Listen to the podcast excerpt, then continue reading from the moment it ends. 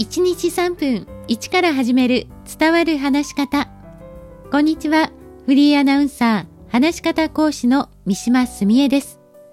さあ今日は発声練習に欠かせない腹式呼吸についてですが、その前に、春の選抜高校野球が行われていますけれども、開会式では高校放送部の生徒さんがアナウンスをしていたというのをご存知ですか？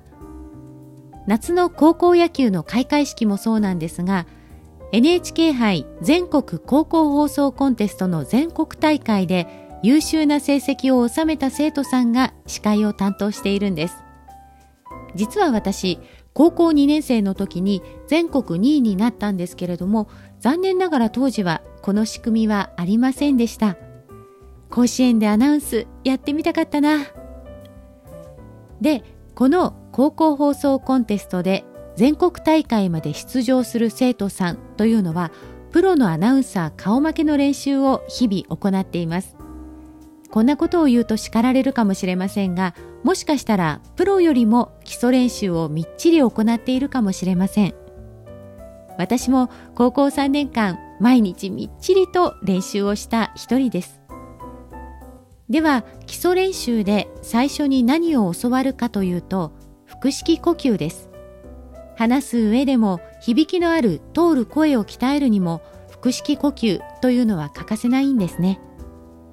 腹式呼吸は肺に息が入る際に横隔膜が下がってまるでお腹に息が入ったかのようにお腹が膨らみます。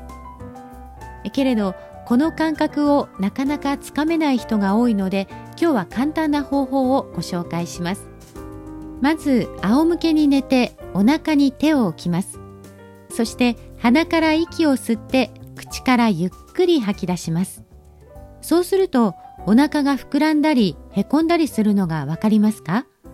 これが腹式呼吸です。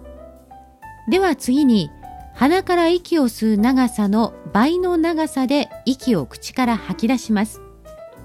4秒で吸ったら8秒で吐き出します。5秒で吸って10秒で吐く。6秒で吸って12秒で吐く。ここまで行ってみてください。